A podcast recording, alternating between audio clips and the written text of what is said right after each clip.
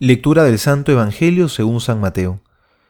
En aquel tiempo Jesús dijo a sus discípulos, Habéis oído que se dijo, Amarás a tu prójimo y odiarás a tu enemigo. Pues yo os digo, amad a vuestros enemigos y rogad por los que os persigan, para que seáis hijos de vuestro Padre Celestial, que hace salir su sol sobre malos y buenos, y llover sobre justos e injustos. Porque si amáis a los que os aman, ¿qué recompensa vais a tener? ¿No hacen eso mismo también los publicanos? Y si no saludáis más que a vuestros hermanos, ¿qué hacéis de particular? ¿No hacen eso mismo también los gentiles? Vosotros pues sed perfectos, como es perfecto vuestro Padre Celestial. Palabra del Señor, gloria a ti, Señor Jesús.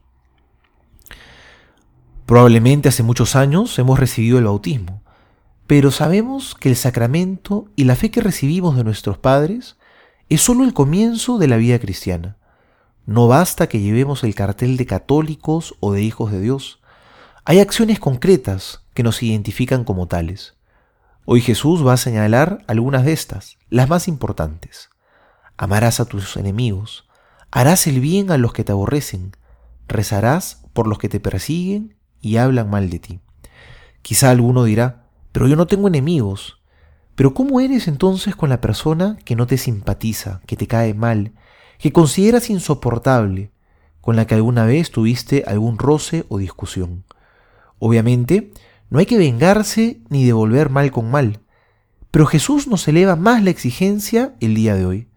También hay que amar a estas personas, hay que rezar por ellas, buscar su bien. Si no fuera así, ¿qué nos diferenciaría de los malos o de las personas que no creen en Jesús? ¿No nos portamos también como paganos? Amar al enemigo es buscar también su salvación. Eso solo se logra si podemos amar como Dios nos ama. Por eso Jesús dice hoy, sean perfectos como el Padre es perfecto. Ser perfecto no significa no equivocarse, eso sería un imposible. La perfección cristiana se mide por la capacidad de amar.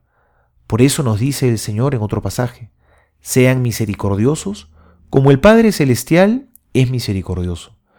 No basta con decir yo no tengo enemigos y permanecer indiferente con las personas que Dios pone en nuestro camino. No basta con no hacerle el mal a otros. Hay que hacer mucho bien, incluso al que pareciera que no lo merece. Si en algo tenemos que sobresalir los cristianos, debe ser en la caridad con el prójimo. Ese es nuestro verdadero documento de identidad. Soy el Padre Juan José Paniagua y les doy a todos mi bendición en el nombre del Padre y del Hijo y del Espíritu Santo. Amén.